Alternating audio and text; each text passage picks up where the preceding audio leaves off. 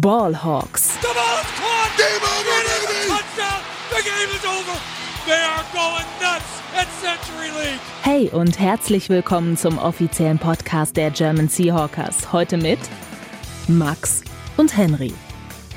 Einen wunderschönen guten Tag und herzlich willkommen zu einer weiteren Folge Ballhawks, dem offiziellen Podcast der German Seahawkers. Mein Name ist Max Brending und heute mal wieder dabei aus dem sonnigen Spanien mein geschätzter Kollege Henry Wohlfahrt. Moinsen, genauso sonnig wie in Deutschland halt, ne? Äh, ja, also Sonne habe ich hier schon ein paar Tage nicht gesehen, aber warm ist es tatsächlich ziemlich. Genau, für, warm, meinte ich. Für, für Januar auf jeden Fall, ja. Ähm, nee, wie war, wie war Neujahr, wie war Weihnachten? in, im fernen Spanien. Klasse, ich habe mir überlegt, mich noch in kurze Hose ein T-Shirt rauszustellen und mal ein Foto zu, zu schicken, wie glaube ich letztes Jahr, aber habe es dann doch nicht gemacht, weil mein Dad mir dann geschrieben hat, dass er es anscheinend auch 17 Grad hat in Deutschland gerade. Ja. Dachte mir, okay, leider kann ich dann äh, kann ich euch dann nicht neidisch machen. Deswegen äh, ja, bin trotzdem gut reingerutscht und äh, war ein schöner ein schöner Beginn des Jahres hier in Andalusien. Ja, ja, sehr beneidenswert auf jeden Fall. Äh, ich habe gelesen, du hattest ein paar Probleme mit dem mit der heimischen Küche, ist das richtig? ja, es ist halt schwierig, weil, ähm, naja, es gibt, also ich, ich, ich esse halt kein Fleisch und ich, ich bin vegan, wer es noch nicht wusste. und, und in Andalusien, da geht das halt nicht ohne Fisch und Fleisch. Also wenn man da durch den Supermarkt geht oder wenn man sich einfach mal so mit den Leuten, die da halt wohnen, so unterhält über, über so vegetarisches Essen und so, da stößt man so ein bisschen so an seine Grenzen und da ist die Auswahl dann nicht so groß. Ja. das ist schwierig, aber ich bin trotzdem noch satt geworden. Das ist gut, das ist gut. Damit du uns nicht vom Fleisch fällst, ähm, denn wir brauchen dich natürlich für das, äh, für das Recap der Seahawks gegen die New York Jets. Und ähm, bevor wir da rein starten in die ähm, sorry, ich muss hier mal eben kurz, unser geschätzter Kollege, hier, der, der liebe Tobias, hat in unser, in unser Vorbereitungspapier hier Seahawks at Buccaneers geschrieben. Das ist natürlich völliger Schwachsinn. Tobi, was, was, also, also nochmal normal machen. Äh, das muss ich mal ändern, ja. Also, natürlich, bevor wir reinstarten ins Recap der, des Spiels des Seahawks gegen die Jets, kommen für euch wie immer kurz und kompakt unsere Seahawks News. Frisch aus dem Locker Room, unsere Seahawks News. Und bevor wir in Richtung Seahawks News abbiegen, hier noch einmal der kurze Disclaimer. Natürlich ähm, haben auch wir die schrecklichen Szenen im Spiel der, der Bills gegen die Bengals gesehen. Äh, DeMar Hamlin nach einem Hit, ähm, ja, wieder aufgestanden und dann instant umgefallen. Das sah auf dem Feld schon richtig schlimm aus und ja, danach hat sich dann auch bestätigt, er musste tatsächlich auf dem Feld wiederbelebt werden, befindet sich auch Stand Montag, äh, Stand Dienstagabend immer noch in einer kritischen Situation, wird wohl noch beatmet. Die Familie hat ein Statement rausgebracht, ähm, dass es noch wirklich keine, keine neuen Nachrichten gibt. Dazu, vielleicht, wenn ihr es hört, gibt es dann hoffentlich schon irgendwie, äh, ja, gute Nachrichten, bessere Nachrichten, aber Stand jetzt können wir natürlich nur mit dem, von dem ausgehen, was wir, ähm, was wir wissen. Von daher an dieser Stelle auch, wenn das nicht, nicht mitbekommen wird, aber natürlich auch von mir, von uns hier die allerbesten Wünsche und ähm, ja, hoffen wir mal, dass, äh, dass, er, dass er schnell wieder wird und ähm, ja, auch die Spieler, die das miterleben mussten, ähm, da keinen keinen zu krassen psychischen Knacks irgendwie davon tragen, weil das war, glaube ich, echt heftig. Und auch die, die Bilder der Spieler, die da dann in Tränen ausgebrochen sind, also das ist schon, schon ziemlich krass. Von daher ähm, sehr gut auch, dass das Spiel dann nicht weitergespielt wurde. Ich erinnere mich noch damals an, an die Fußball-EM, als, oh als, als Eriksen da äh, zusammengeklappt ist und die UEFA die wirklich gezwungen hat, ein paar Stunden später weiterzuspielen. Also das war wirklich absolut, äh, ja, völlig absurd. Und wenn die beiden Coaches ähm, nicht darauf äh, bestanden hätten, dann hätte die NFL das vermutlich genauso gemacht. Aber die beiden Coaches, äh, McDermott und, und äh, Zach Taylor, haben, haben ihre Teams dann eben äh, zurück in die Kabinen geschickt und die NFL musste sich dann wohl äh, geschlagen geben und, und hat das Spiel dann tatsächlich abgebrochen. Und äh, ich habe eben gerade gelesen, dass das Spiel wohl auch diese Woche nicht wiederholt werden wird. Also da kann man auf jeden Fall noch mal gespannt sein, was sich die NFL da einfallen lässt, so auf rein sportlicher Ebene. Aber ja, das ist natürlich nebensächlich. Wir wollten es trotzdem einmal kurz erwähnen. Nicht, dass ihr denkt, wir ignorieren das hier völlig, aber wir wollten trotzdem unsere Folge rausbringen, damit ihr das alles auch nochmal, ähm, ja, das Spiel nochmal eingeordnet bekommt und ähm, ja, es, so, äh, Damar Hamlin hat nichts davon, wenn wir jetzt hier unsere, äh, unsere Pläne über Bord werfen. Ich denke, es ist wichtig, dass wir das, dass wir das ansprechen, aber ähm, ja, trotzdem wollten wir euch das jetzt hier nicht vorenthalten. Gute Besserung. Genau. Get well soon. Und damit kommen wir dann zu den tatsächlichen Seahawks News und ähm, da geht's äh, unschön weiter. Linebacker Jordan Brooks hat einen Kreuzbandriss ähm, erlitten ähm, und ja, fällt jetzt vermutlich neun bis zehn Monate aus. Natürlich Saison aus und auch äh, die nächste Saison wird davon ähm, ja höchstwahrscheinlich betroffen sein. Also kann durchaus sein, dass er in der nächsten Saison nicht von Beginn an dabei sein wird. Und da muss man auf jeden Fall hoffen, dass er ähm, ja dass er ähnlich gut sich, sich kurieren kann, wie es Tyler Lockett jetzt mit seiner Hand gemacht hat. Also möglichst schnell, denn er geht ja jetzt auch in sein letztes reguläres Vertragsjahr. Die Seahawks müssen sich entscheiden, ob sie die Fifth Year Option ziehen. Also aus seiner Sicht, aus, aus vertraglicher Sicht, finanzieller Sicht für ihn natürlich absolut blöder Zeitpunkt. Ist natürlich immer schlecht, so ein Kreuzbandriss, aber ja, für ihn natürlich jetzt ganz schwierig. Ähm, ja. Trotzdem noch also, besser als im Contract Year jetzt, ne? Also das wäre ja. natürlich noch blöder. Ja, aber ich weiß gar nicht genau, wann die Seahawks müssen, bis wann müssen sie ähm, nach dieser, in der Offseason. Äh, ja. glaub, kurz nach dem Draft oder bis kurz vor dem Draft muss man die, ja. ziehen. Ja. Also was das angeht, natürlich kein, kein schöner Moment, aber gut. Ähm, müssen wir mit leben, auch aus sportlicher Sicht. Die Linebacker-Position bei den Seahawks ja ohnehin eine, die nicht gerade dicht besetzt ist, ähm, keine Tiefe hat. Von daher kann man fast schon davon ausgehen, dass die Seahawks da irgendwie sich noch einen, einen Journeyman von der Straße holen werden, um zumindest auf der Tiefe noch mal ein bisschen, ein bisschen aufzufüllen und ähm, ja, notfalls dann äh, Nick Ballore, unser Fullback, dann tatsächlich wieder als Linebacker ran muss. Aber ich glaube, das ist, ja, hat er ja, glaube ich, sogar schon mal gemacht diese Saison. Also es war ja auch seine ursprüngliche Position, bevor er dann auf Fullback ja. gewechselt ist. Aber ja, würde mich nicht wundern, wenn wir ihn dann da auch in der Defense sehen. Und dann die letzte News ist äh, von organisatorischer Natur. Und zwar wurden die Spiele für Woche 18 angesetzt. Die Seahawks spielen um 22.25 Uhr gegen die Rams. Äh, was allerdings noch viel wichtiger ist, ähm, das Spiel der Packers gegen die Lions wurde tatsächlich nach hinten verschoben. Ähm, ist jetzt ein Sunday Night Game und äh, damit, ja, finde ich schon eine ziemlich unfaire Geschichte, ähm, weil die Lions natürlich sollten die Seahawks gewinnen, haben die Lions eigentlich nichts mehr, warum sie spielen, weil sie dann so oder so nicht in den Playoffs dabei sein werden. Ähm, das heißt, äh, wenn man das, das Playoff-Picture so ein bisschen aufdröselt, die Packers äh, haben ihr Schicksal in der eigenen Hand, die müssen einfach nur gewinnen, dann sind ihnen alle, alle, alle anderen Ergebnisse egal. Die Lions brauchen selbst bei einem Sieg gegen die Packers trotzdem noch eine Niederlage der Seahawks. Und die Seahawks hat umgedreht, bei einem Sieg gegen die Rams brauchen sie eine, eine Niederlage der Packers. Also ähm, verzwickte Situation, für mich ist es tatsächlich echt so ein bisschen Wettbewerbsverzerrung, auch wenn natürlich jetzt die Lions sagen, ja, wir spielen aber trotzdem hier wie ähm, kompetitiv und, und wie die Löwen und ne, alles schön und gut. Aber kann man, kann man mir halt nicht erzählen, dass das, nee. dass das nichts mit einem Spieler macht vor dem, vor dem Anpfiff. Also eine Stunde vorher werden die ja schon wissen, äh, ob sie noch eine Chance auf die Playoffs haben oder nicht. Und äh, Dan Campbell und seine Kneecaps in allen Ehren, aber ähm, ich glaube schon, dass das äh, irgendwie einen, einen Einfluss auf die Spieler dann hat und auch äh, die Intensität in gewisser Weise. Ja, gerade auch wenn es dann wenn es dann so um ganz entscheidende Dinge geht, irgendwie, ne? Spielen wir hier aus oder gehen wir aus Field Goal oder machen wir dies, das machen wir das. Das macht Campbell ja sowieso. ja, aber ich glaube, dass, ne, wenn man wirklich wüsste, ja. okay, wir, wir, unser, unsere Saison ist hier on the line, dann würde man, glaube ich, noch deutlich, äh, deutlich härter und, und, und ja, kompetitiver spielen. Von daher für mich nicht ganz nachvollziehbar, diese Entscheidung der NFL. Da hätte man eher Jaguars gegen Titans hinflexen können. Da geht es nämlich tatsächlich ohne Einflüsse von außen nur in diesem Spiel um die Playoffs, um die, um die AFC South, um den Division-Sieg.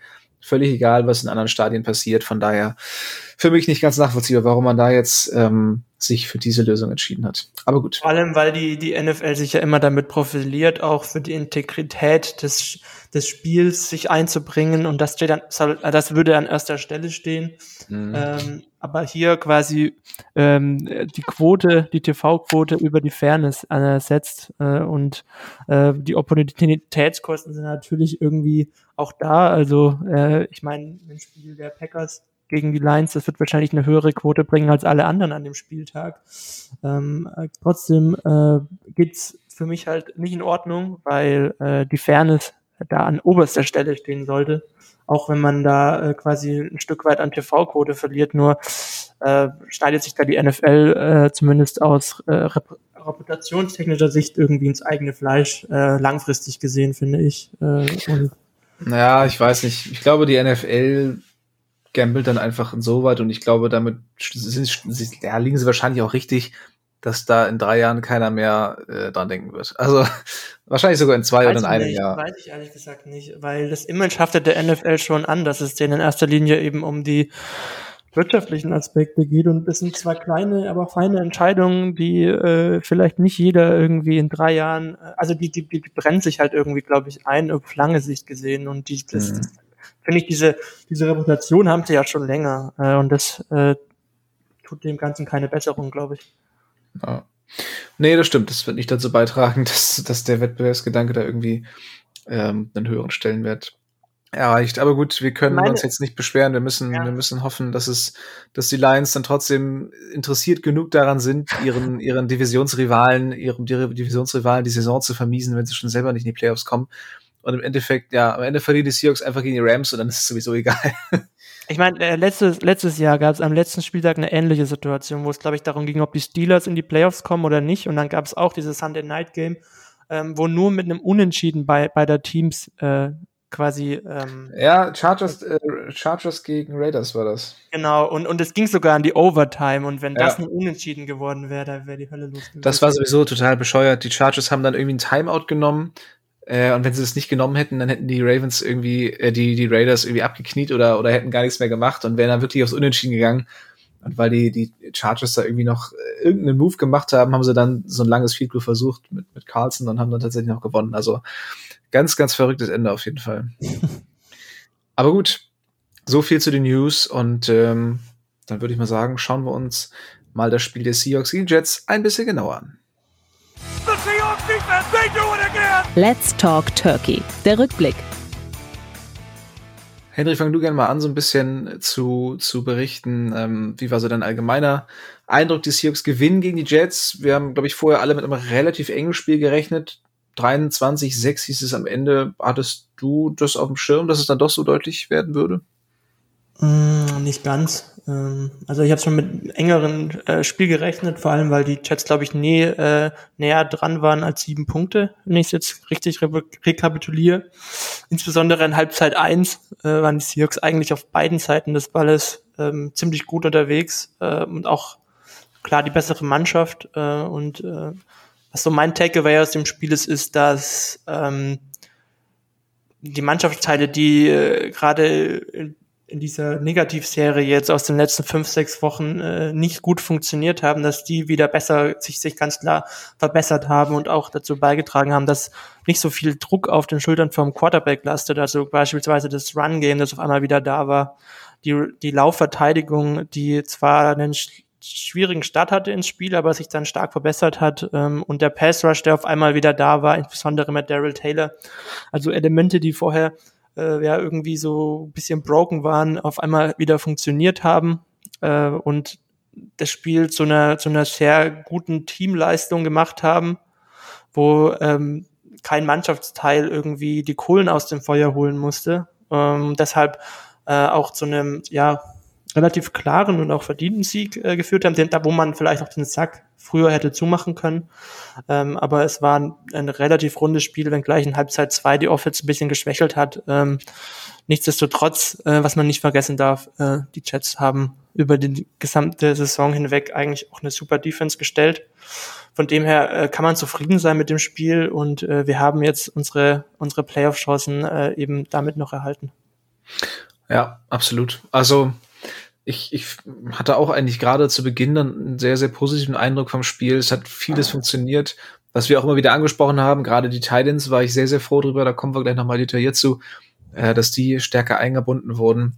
Ähm, und ja, absolut. Also auch die Defense ich glaube, wir hatten ein bisschen mehr Angst vor Mike White, also ich zumindest. Ich, ich hätte echt gedacht, mhm. dass der dem ganzen Team nochmal einen ziemlichen äh, Schwung gibt, ähm, dass dieser Wechsel von Wilson zu, zu White nochmal ein bisschen, äh, bisschen mehr Einfluss hat. Aber ja, es ist am Ende halt eben doch nur Mike White, der ein paar gute Spiele hatte, aber ich glaube, mit diesem Spiel hat er den Jets dann jetzt auch so ein bisschen die Entscheidung erleichtert, ähm, in der nächsten Saison tendenziell eher ähm, ja zu schauen, ob da irgendwie ein Veteran auf den Markt kommt oder ob man dann doch für einen tradet.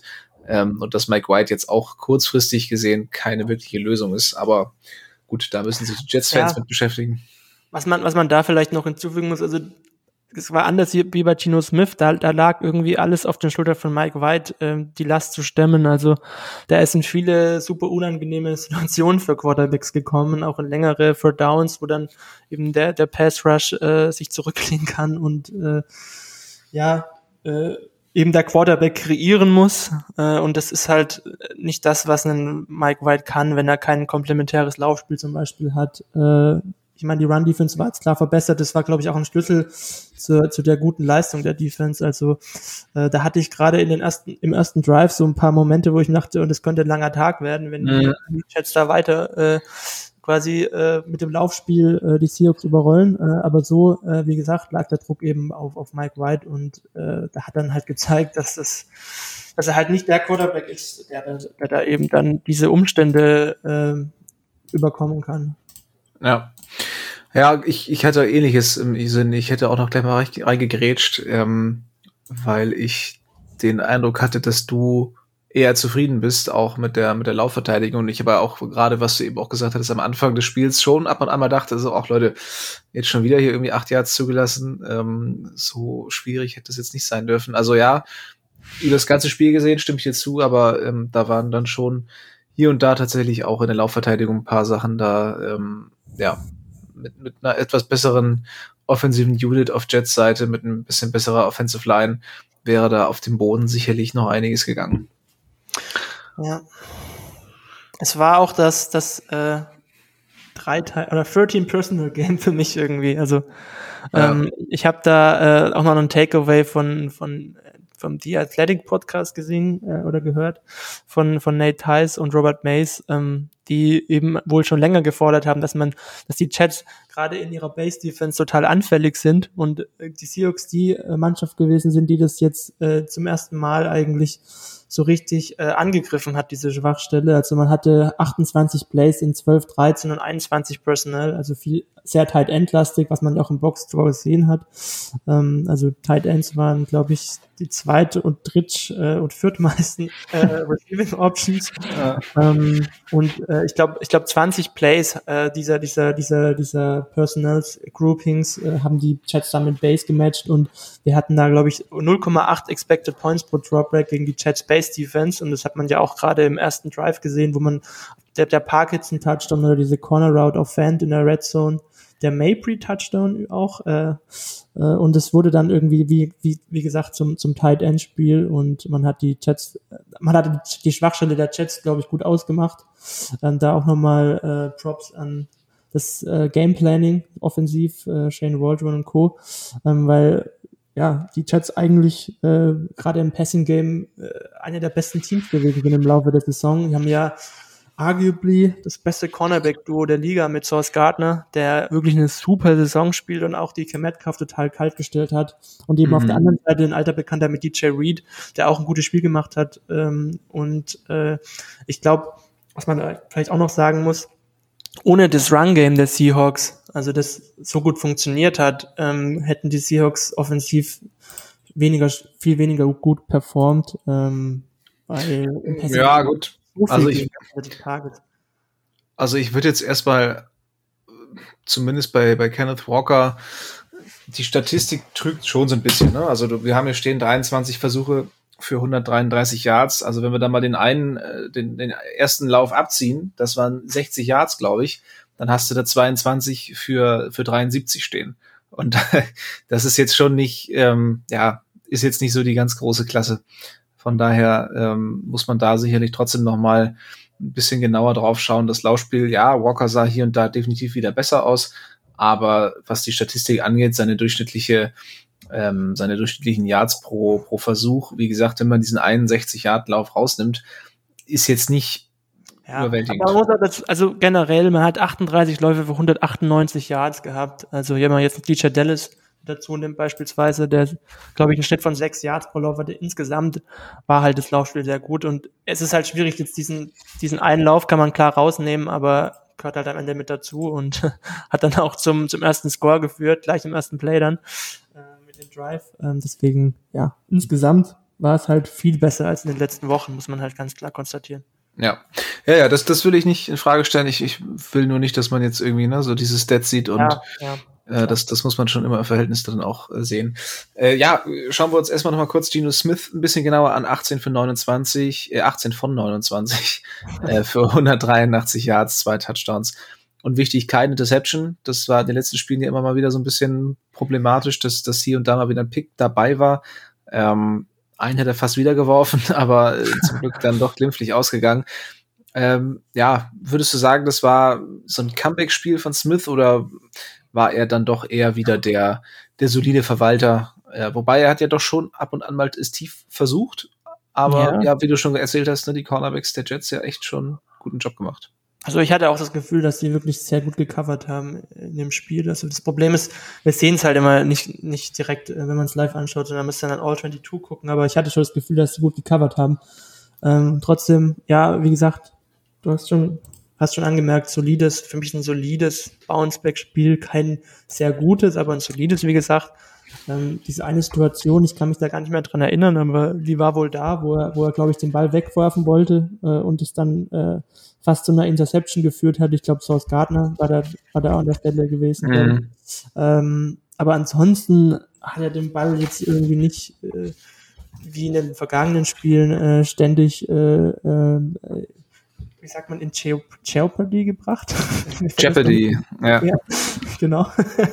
ja, in diesem Moment, wenn man, wenn man, wenn einem das englische Wort einfällt, aber das deutsche nicht. Ähm, ja, ähm, und er hatte auch wieder ein paar super Plays dabei. Ich erinnere mich da an den, an diesen wirklich super Pass auf DK Metcalf äh, an der Sideline entlang, äh, den er aber droppt. Äh, ja, stimmt. Und, äh, ja, erste Halbzeit sehr gut, wobei da auch viel für ihn kreiert wurde, äh, scheme-technisch, ähm, auch mit dieser mit diesen tight entlastigen Personal Packages, äh, dann in Halbzeit zwei, was äh, nicht mehr ganz so optimal, aber es war jetzt kein, kein schlechtes Spiel von ihm und äh, wie gesagt, ich sehe Gino Smith auch äh, jetzt für den Rest der Saison genauso, wie ich ihn schon seit fünf oder sechs Wochen sehe. Da ist keine so starke Regression zu verspüren. Es ist aber natürlich zugleich kein Top 5 Quarterback äh, in dieser Saison. Aber halt ein, ein, ein sehr guter, effektiver Quarterback, äh, der jetzt übrigens auch die 4000 Passing Yards geknackt und damit einen Bonus von einer Million bekommen hat. nett, äh, ja. Was eigentlich ganz nett für ihn ist und es freut mich Darum die tiefen Bälle. Darum die ganzen tiefen Bälle. Genau. Äh, nee, ähm, war ein, war, ein, war ein gutes Spiel von ihm. Ja. ja, auch mit 29 Touchdown-Pässen, glaube ich, Platz 4 in der Liga oder Platz 3. Also ich glaube, die einzigen mit mehr Pässen sind Mahomes, Allen und Burrow, wenn ich mich nicht irre. Das ist schon eine ganz, ganz elitäre Gruppe, in der er da ähm, sich, sich befindet. Und wenn er im nächsten Spiel nochmal irgendwie einschafft, dann hat er auch diese magische 30er-Grenze äh, erreicht. Und das ist, glaube ich, definitiv ähm, ja deutlich mehr, als wir uns alle hätten erhoffen können. Von daher, ähm, ja, definitiv zufrieden an der Stelle. Äh, die Wide Receiver haben wir eben schon so ein bisschen drüber geschnackt. Ähm, beide doch recht blass. Lockett ja ähm, für mich sehr überraschend, dass er, dass er tatsächlich zurückgekommen ist. Ähm, Pete Carroll hat es auch schon erwähnt, dass, dass es eigentlich an ein Wunder grenzen würde äh, wenn wir Lockett ähm, in diesem Spiel schon wieder sehen. Also ein Spielpause nach, nach einem Bruch in der Hand, inklusive Operation, das ist schon wirklich Wahnsinn. Aber mhm. ja, hat dann tatsächlich nicht besonders viel äh, leisten können, genauso wie Metcalf, beide zusammen 18 Yards im ganzen Spiel. Also das war schon sehr unterwältigend. Hast du irgendwie, ja, also wie gesagt, Erklärung dafür abgesehen von den, von den starken Cornerbacks? Nicht wirklich. Also ich habe gerade mal geguckt, Source Gardner hatte sein zweit, seine zweitbeste Coverage Grade diese Saison, mhm. eine 87er Grade. Äh, DJ Reed hat eine wirklich gute, also ist wirklich immer, immer noch sehr gut, 71er Grade Coverage-mäßig gehabt. Also mein Takeaway ist vor allem, dass die, dass die Outside-Cornerbacks Metcalf und Lockett einfach kalt gestellt haben. Also das ist für mich die Erklärung gerade. Ja. ja, aber dafür umso besser, dass äh, die Seahawks ihre Titans wieder entdeckt haben und ähm, ja auch äh, selbst Ja, ohne Will ja, Disley da Darf ich da kurz reinkretschen, weil hier, ja, das ist für mich äh, wirklich so plakativ für diese Saison, weil hier zeigt sich, wenn, wenn die Outside Cornerbacks äh, eben unsere Wideouts äh, kalt dann äh, sind wir diese Saison mit Geno Smith halt flexibel genug, äh, über die Mitte oder beziehungsweise über die Tight Ends zu gehen äh, und, und darauf dann Antworten zu finden, die man mit Russell Wilson, der die ja äh, tendenziell viel stärker ignoriert hat, eben nicht hatte. Ja. Ja, absolut. Also das finde ich auch eine, eine schöne Entwicklung, die zu Beginn der Saison ja sehr ähm, beliebt war und, und sehr ähm, oft eingesetzt wurde. Dann zur Mitte der Saison hin fast ein bisschen zu wenig. Da haben wir auch ab, uns ab und zu mal beschwert, ähm, dass das gerne noch mal häufiger gemacht werden darf. Und ja, dieses Spiel wieder, gerade Kobe Parkinson gefällt mir sehr gut, der wirklich äh, mit seiner Größe auch einfach ein absoluter Matchup, absolutes Matchup, äh, absolut Matchup-Vorteil hat. So, jetzt aber, immer dieser Artikel. Ähm, äh, auch bei, seinem, bei, dem, bei dem Touchdown, der, erste Touchdown auf, auf Parkinson, hat er wirklich sehr schön seine Größe eingesetzt. Gino den Ball auch sehr, sehr schön gut platziert in die Ecke der Endzone. Und ähm, ja, der zweite Touchdown äh, ebenfalls durch einen Thailand. Ähm, wie hast du den Vornamen gerade? Ich, ich habe mir nur Marbury. Ähm, Tyler, Tyler Marbury. Tyler Marbury, also erster NFL-Catch überhaupt und direkt Der war drei Touchdown. Jahre, ich glaube, der war, wie viele Jahre war der im Practice Squad? Drei Jahre oder so? Echt? Ach sein? krass, haben wir noch nie gehört vor den Namen, muss ich Doch, ich gestehen. habe den schon lange auf dem Schirm gehabt. Dass er Ja, okay, okay, okay. Ja. Henry hat ihn schon lange auf dem Schirm. Nein, natürlich. nicht auf dem Schirm, aber das ist halt kein, kein total unbekannter Name für mich, weil er wirklich Ja. so lange schon auf dem Practice Squad rumgekrebst hat. Ja. Freut mich auf jeden Fall, dass er, dass er endlich mal seinen Touchdown gefangen hat. Auf jeden Fall, ja. Und auch wieder ein sehr schöner Pass, äh, relativ äh, tief, ich weiß gar nicht, fast irgendwie 20 Yards, glaube ich, auf Noah Fant. Also auch das hat wieder funktioniert. Sehr schön frei das geschemt, ist super Play Action, ja. ja, Play Action Gino und dann ähm, raus auf die rechte Seite. Also das, ähm, das sieht man sehr gern und gerade wenn, wie, wie du gesagt hast, die Wide Receiver dann mal ähm, einen Off-Day haben, weil die Corner der Gegner halt irgendwie gut performen oder warum auch immer, ist es natürlich genial, wenn du da dann mit den Titans die Möglichkeit hast, ähm, ja, eben das auszugleichen. Ja, und was man vielleicht auch noch dazu sagen kann, ist, insgesamt äh, hat die Jets Defense, ich glaube, äh, wenn ich das jetzt gerade richtig überfliege, ich glaube nur dreimal über, über 23 Punkte zugelassen. Mhm. Und ich glaube, am meisten waren es gegen die Browns, die 30 gegen die Jets gemacht haben. Äh, also, um das nochmal irgendwie einzuordnen, wie, wie gut eigentlich die Jets Defense über die gesamte Saison hinweg war. Also, selbst die Ja. Bills zum Beispiel als High-Scoring Offense dieses Jahr haben einmal 20 und einmal 17 Punkte gegen die Jets gemacht. Ja. Ähm, und deshalb, ja, es sind 23 Punkte jetzt auch kein Weltuntergang. Also in Halbzeit 1 Nee. war es super mit 17 Punkten. Also wenn, wenn wir dann der, mit der Pace weitergemacht hätten, dann äh, wären wir, glaube ich, äh, die Offense, die die meisten Punkte äh, macht gegen die Jets dieses Jahr. Also da haben die Jets halt auch gut adjusted, wahrscheinlich in Halbzeit 2. Ähm, aber äh, ja, 23 Punkte sind in Ordnung. Und man musste ja auch nicht mehr so wirklich dann in Halbzeit 2. Ja, das ist es tatsächlich. Also die Offense der, der Jets hat dann auch nicht mehr wirklich viel gefordert, das stimmt auf jeden Fall. Äh, aber bevor wir auf die, auf die andere Seite des Balles schauen, vielleicht noch kurz ein paar Worte zur Offensive Line. Ich muss sagen, Damien Lewis gefällt mir insgesamt diese Saison wieder sehr gut. ja, Nachdem er letzte Saison echt so ein bisschen abgefallen war, hat er eine super Rookie-Saison. Danach ähm, hielt er sich in Grenzen und jetzt aber wieder echt ähm, ordentlich eine, eine Schippe draufgelegt, finde ich. Ja, also wirklich einer der, der, der most reliable Interior Offensive Linemen, glaube ich, würde ich jetzt mal pauschal sagen. Also ähm, das, das geht irgendwie ein bisschen unter. Also seine Saison ist für mich sehr underrated. Also spielt total solide in, ähm, in der inneren Offensive Line äh, und ähm, ist auf jeden Fall eine super Entwicklung, die man sich so eigentlich gewünscht hätte, wahrscheinlich. Ja. Aber wenig Beachtung findet, komischerweise. Ja, ja, das stimmt. Wobei ich habe es auch äh, vor ein, zwei Tagen gelesen, ähm, ich weiß gerade nicht mehr bei wem, ich glaube bei einem Beatwriter, ähm, dass äh, ja, Damon Lewis so eine sneaky gute Saison spielt. Also das ähm, ja, Ja. sollte man definitiv mehr, mehr appreciaten. Dafür dann aber der Rest der Offensive Line eher so semi-gut. Gabe Jackson aus dem Blythe mit ähm, ja, überschaubaren Spielen, natürlich auch mit einer schwierigen Aufgabe da. Quinn Williams, der da durch die Mitte ähm, Stress gemacht hat, ist natürlich nicht ganz einfach. Charles Cross mit einem relativ soliden Spiel, aber auch, ja, haben wir letztes Mal schon so ein bisschen gesagt, ähm, dass so der Hype der ähm, der, der ersten Saisonhälfte, was unsere beiden Rookie Offensive Liner angeht, so ein bisschen abgefallen ist. Aber trotzdem bleibt ja einfach auch sehr viel, sehr viel Zeit noch ähm, zum, zum Approven, zum, zum Wachsen. Und äh, ich glaube, ähm, ja, da muss man trotzdem mit zufrieden sein und es, es sind immer noch Rookies. Ja, wie gesagt, da erwarte ich auch einfach nochmal einen Sprung in, im zweiten Jahr. Ich glaube, da das slowt das Game down für die ja, genau. zum Beispiel gerade. Ja. Ähm, äh, Lucas ja, war ja auch nicht dabei, ne? Äh, Forsyth hat, ich sag, Lucas war auch gar nicht dabei. Ja. Äh, Forsyth hat, hat gespielt und ähm, ja, ist jetzt nicht groß negativ aufgefallen. Ähm, aber ist jetzt auch keine Lösung, die, die auf Dauer so funktionieren würde, glaube ich.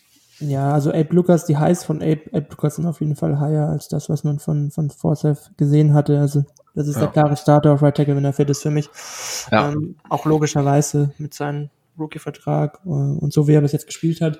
Ähm, vielleicht noch zu Gabe Jackson ganz kurz. Ähm, den kann man nächstes Jahr äh, cutten und damit 6,5 Mille einsparen. Das ist für mich eigentlich ein klarer Cut-Kandidat, ganz kurz. Noch. Ja, ja. Das klingt auf jeden Fall realistisch. Ja. Gut, dann wechseln wir mal die, äh, die, die Seite des Balles und schauen uns die Defensive Line an. Und ja, who would have thought, Daryl Taylor mit weiteren zweieinhalb Sacks erhöht damit seine Sackzahl dieses Jahr auf, ich glaube, sieben, oder? Ähm, also da auf jeden Fall gut am, am Sammeln und Daryl Taylor damit auch der fleißigste Sex-Sammler ähm, der 2020er Draftklasse. ja, krass, ne? Ich ja, war klar. Das, äh, vor kurzem auf Twitter gesehen und dachte mir so, hey, das kann nicht sein. Ja. Er ist ja, er ist ja ein, ein gut, nicht, nicht gut, ich traue mich nicht zu sagen, aber ein solider Pass-Rusher. Er braucht halt seine, seine Situation. Also er ja, ist halt also, einfach nee. ein sehr athletischer Typ, ja. ähm, den du aber, aber er hat halt keine Power. Also wenn der erstmal in einem Block drin steckt, dann ist, krieg, kommt er da auch nicht raus. Der muss halt echt über den Speed kommen, äh, über die Technik und dann hat er in, in klaren Passing Downs dann auch seine Berechtigung. Ja. Aber ja, insgesamt ist das ein Rotationsspieler. Er ist Genau, ja, perfekt zusammengefasst. Er ist kein, er ist kein äh, Free Down Player, also er ist ein Third Down Pass Rusher. Ja. Und da ist er halt gut drin. Also wenn die Seahawks ihre, ihre Run Defense gefixt bekommt nächstes Jahr, dann, dann hat er halt viel mehr dieser Situation, wo ja. du so einen Pass Rush Spezialisten, eins wie, ja, wie, wie, ähm, ich glaube Cliff Averill war, war so ein Spieler zu Beginn seiner Seahawks Karriere der gerade auf den Third Downs reinkam, so als Leo-Type. Ähm, mhm. Das ist Daryl Taylor aber momentan für mich auch noch, weil er halt ein unterdurchschnittlicher Laufverteidiger ist, den man da eigentlich auf den Early Downs nicht, nicht so oft bringen kann. Ja. Ja, Linebacker, Brooks haben wir angesprochen, der ähm, ist jetzt erstmal raus. Cody Barton dafür aber mit einem starken Spiel und auch Tanner Muse ähm, ist tatsächlich ordentlich abgesteppt. Also äh, wenn die beiden so spielen, im, jetzt im letzten Spiel gegen, gegen die Rams, wie sie es jetzt gegen die Jets gemacht haben, dann mache ich mir gar keine Sorgen. Ähm, Tanner Muse mit einer 90er Grade bei PFF, also Respekt. ähm, und Cody Barton, ja, hat tatsächlich immer wieder so ein paar äh, ein paar Highs in dieser Saison, in dem man dann auf einmal aufmerkt und denkt, ach Mensch, der, der kann es ja doch. Ähm, aber ja, das mhm. müsste man dann eben noch mal etwas konstanter sehen. Ja, also gerade die Linebacker-Situation in Bezug auf die nächste Saison ist äh, Death Chat-mäßig total dünn besetzt. Also ich weiß nicht, ob man da im Draft äh, was macht oder eher in der Free Agency. Aber ich würde sagen, es ist so ärgerlich. Man will in diese Position gar, gar nicht so viel Kapital reinstecken, aber die Seahawks sind da so schlecht besetzt, dass du es halt eigentlich musst. Also ja, ja blöde Situation. Ja. Äh, mal Adams. Stimmt, Adams zur Not noch auf, auf Linebacker sicherlich nicht falsch aufgestellt. Äh, Cornerback, wie, wie sehr hast du dich über die erste Interception von Mike Jackson gefreut? Sehr, weil es ein geiles Play war von ihm. Also ähm, hat er einfach gut gespielt in dem Play. Ähm, wenngleich er in den letzten Spielen ja eher underperformed hat und ich mir eigentlich gewünscht habe, dass man mehr von DJ Reed sieht, aber das war, war ein gutes Spiel mal wieder von ihm. Äh, nicht mehr und nicht weniger, würde ich sagen. Ähm, ich habe mir wirklich jetzt auch nicht jeden einzelnen Snap von ihm angeguckt. Ähm, deswegen habe ich da keinen so qualitativ hochwertigen Take zu ihm, aber äh, schön, dass er auch den Ball abfangen kann. Das war ja sein erster Pick dieses Jahr. Ja. Ja, auf jeden Fall. Ich glaube, das war wohl sein erster Karriere, also der erste Pick seiner Karriere. Also ähm, ja. an der Stelle auf jeden Fall äh, herzlichen Glückwunsch. Terry Woolen kann man vielleicht noch ansprechen. Der hatte auch ein paar schöne Duelle mit mit Garrett Wilson. Ähm, Gerade ein Play bleibt mir da in Erinnerung, in dem er erst relativ soft gespielt hat, die Coverage, äh, sehr nah an der an der Endzone der der Jets. Also die, ein, ein Punt hatte die Jets tief in die eigene Hälfte befördert die Offense. Und ähm, ja, dann kam eben so ein kurzer Pass auf Garrett Wilson und bevor der sich überhaupt umdrehen konnte, war Woolen schon äh, all over him und, und hat irgendwie die fünf Yards, fünf, sechs, sieben Yards Abstand, aber innerhalb von einer halben Sekunde da ähm, aufgeholt. Also ja, sein Speed äh, ist mal wieder, so krass, immer wieder genial anzugucken, ne? ja. Ja, der hat so einen, hat einfach einen viel größeren Spielraum für Fehler.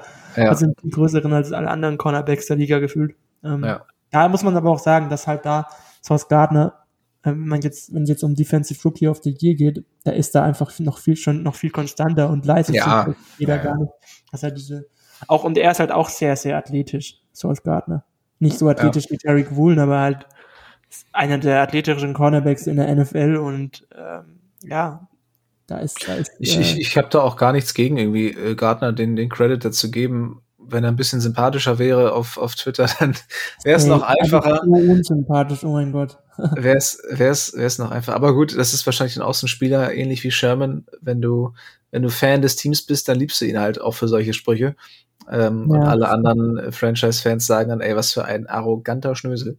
Aber ähm, nee, ich, ich, mir, mir reicht es schon tatsächlich, dass Woolen überhaupt in, äh, in Betracht gezogen wird. Also ich meine, das war ein Fünftrunden-Pick da hast du vielleicht erwartet, dass der in drei, vier Jahren irgendwie mal, ähm, ja, ne, sein, das die Versprechung seiner, seiner physischen Voraussetzungen, ihn irgendwie mal zu dem starken Corner machen, aber dass der direkt in der ersten Saison äh, gefühlt jeden Snap äh, spielt oder, oder wirklich viele, viele Snaps sieht, klarer Starter ist und ähm, den Pro Bowl gemacht hat, die meisten Interceptions auf Corner in der Liga. Also ja, Aber das ist schon technisch der klar bessere Pick, muss man ganz klar sagen. Das, ja, das absolut. Also womöglich sogar der beste Value Pick in dem Draft. Ja. Wobei Brock Purdy. ja. ja, je nachdem, wie, wie weit die Niners jetzt kommen, äh, ja, wird es sicherlich eher der junge Mann gewesen sein. Ja. Ähm, ja, ein paar Worte zu den Safeties vielleicht noch. Hast du da dir irgendwas? Äh, endlich, äh, endlich konnte Quantra Dix mal wieder äh, eine Interception fangen. Ja, der Bauhawk ist zurück. Und damit jetzt irgendwie seine, keine Ahnung, siebte oder sechste Saison in Folge mit mindestens drei Interceptions. Also. Er ist der einzige Spieler in der NFL in diesem Die Streak hält, ja. Ja, ja Wahnsinn. Ähm, ich weiß nicht, ein Play ist mir nur in Erinnerung geblieben, wo er wieder mal in der Run-Defense total am, am Running Back vorbeigeflogen ist.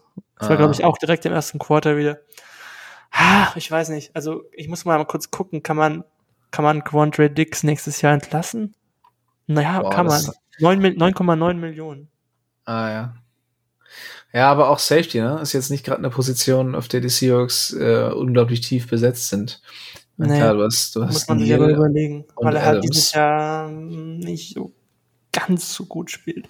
Ja, ja, ist immer die Frage, wie die Alternativen dann aussehen. Ne? Ich meine, ähm, wenn du irgendwie einen jungen, vielversprechenden Ersatz ähm, kriegst hier, Jonathan Abram hat ja jetzt gestartet, auch direkt äh, in feinster Adams-Manier die Interception gedroppt. Ähm, nachdem er danach hat Coach Hurt ihn dann auch bei, bei Instagram angezählt und das Bild gepostet und gesagt, so sag mal, äh, wie soll man denn mit, mit geschlossenen Augen eine Interception fangen?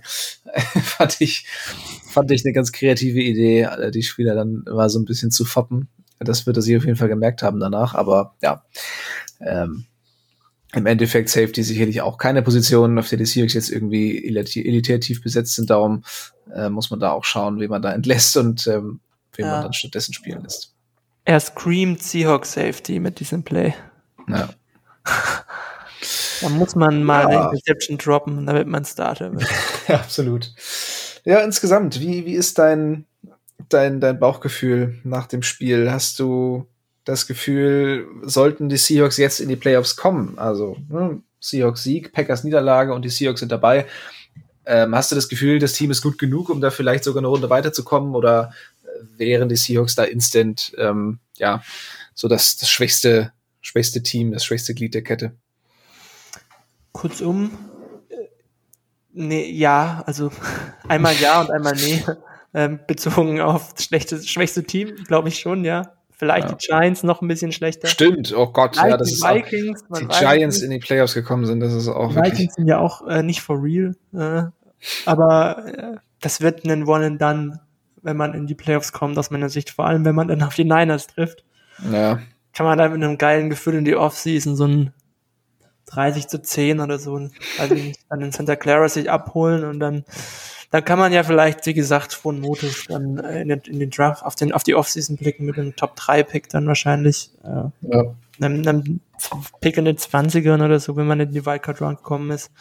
Wäre schon cool. Also, ich meine halt, ich finde, es gibt da halt kein richtig oder falsch, weil es gibt ja dann immer diesen riesen Backlash auf Twitter von, von vielen NFL-Fans, äh, von Franchises, die nie in die Playoffs gekommen sind. Und ähm, ich finde halt, ähm, dieser Hype, ähm, wenn man dann äh, quasi auf das Spiel schaut in der, in der, in der Spieltagswoche, ähm, man ist jetzt in den Playoffs, ist die Wildcard Round, den möchte ich nicht missen. Also das ist saugeil. Mhm. Man freut sich halt mega auf das Spiel, auch wenn man total der Under Underdog ist. Das Spiel ja. dann zu gucken, äh, ist dann wahrscheinlich meistens, zumindest war es bei den Seahawks in den letzten Jahren immer so, eher eine Negativerfahrung. danach denkt man sich dann auch, okay, es hätte jetzt nicht sein müssen. Und äh, ich finde, beide Sichtweisen und ich bin da ja eher derjenige, der sagen würde, okay, vielleicht brauche ich dieses One and Done dann auch noch vielleicht mit der Negativerfahrung rauszugehen, weil es gegen die Niners war, vielleicht braucht man das eher nicht. Und man hat dann den, den, den 12. Pick oder so statt den 20. und das hat ja einen gewissen Value. Äh, langfristig ja. gesehen ist es vielleicht besser fürs Team. Äh, da da gibt es, wie gesagt, also aus meiner Sicht kein, kein richtig oder falsch. Äh, ja. Sage ich schon zum dritten Mal, glaube ich, aber äh, ich kann da beide Sichtweisen verstehen und äh, wenn man in die Playoffs kommt, äh, die Wahrscheinlichkeit ist ja nicht sehr hoch, weil die Packers wahrscheinlich gewinnen werden, beziehungsweise ich schätze es so ein, dass sie wahrscheinlich gewinnen und die Seahawks müssen ja erstmal ihr Spiel gewinnen. Naja, wahrscheinlich verlieren cool. die Seahawks gegen die Rams und dann ja. Ähm, ja. ja, cool, der können doch mal Lars in den Podcast einladen oder so. Äh, wie gesagt, diese Vorfreude aufs Spiel das, das ist halt was ganz anderes als, glaube ich, in der Regular Season und das ist mega cool. Aber ja, ich glaube nicht, dass es weit gehen wird. Wie gesagt, das Team ist einfach noch nicht weit genug und äh, wir haben noch so viele Baustellen, Schwachstellen. Ähm, jetzt auch noch äh, in der Tiefe mit den Verletzungen auf Linebacker beispielsweise, dass wir da total exposed werden würden, wahrscheinlich gegen die 49ers. Ähm, ja, schwierig. Ja, wäre eine coole Erfahrung, aber ich, ich sehe es ganz ähnlich. Ähm, das wäre, wir wären quasi das, das Fischfutter dann für die, für die großen Teams. Aber gut, ähm, insgesamt trotzdem eine äh, erfrischende, ein erfrischender Auftritt der Seahawks, ein ungefährdeter Sieg und ähm, ja, darf auf jeden Fall auch mal wieder sein. Ausblick, die Preview auf das Spiel gegen die Rams folgt natürlich noch und anschließend nach dem Spiel dann auch das Recap. Und wer weiß, vielleicht dann nachher auch noch was für die Playoff-Spiele, für das Playoff-Spiel. Soweit voraussehen können wir leider nicht, aber dann ist ja auch erstmal Saisonende. Da wird es wahrscheinlich eine kleine Pause geben und dann überlegen wir uns auf jeden Fall auch ein paar schöne Sachen, ein paar schöne Themen, die wir besprechen können für die Offseason. Und ähm, ja. Wird ja super spannend. Also, das ist so eine Absolut. geile Offseason, die uns erwartet. Also ja. so viele Grundsatzentscheidungen für die nächsten ja. zehn Jahre ja. dieser Franchise. Nimmt man einen Quarterback früh oder nicht? Oder was macht man mit diesen ganzen Draft-Ressourcen? Also da hat man so ein enormes Potenzial eigentlich, was schon wieder, also die Vorfreude auf die nächste Saison, ja, total äh, in die Höhe schießen lässt. Ja. Henry cool. ist kaum zu halten. Ähm, tr trotzdem müssen wir an dieser Stelle hier äh, für heute dann auch Schluss machen. Wir bedanken uns natürlich wie immer für das Zuhören und verabschieden uns wie immer mit einem gemeinsamen Go Hawks. Go Hawks.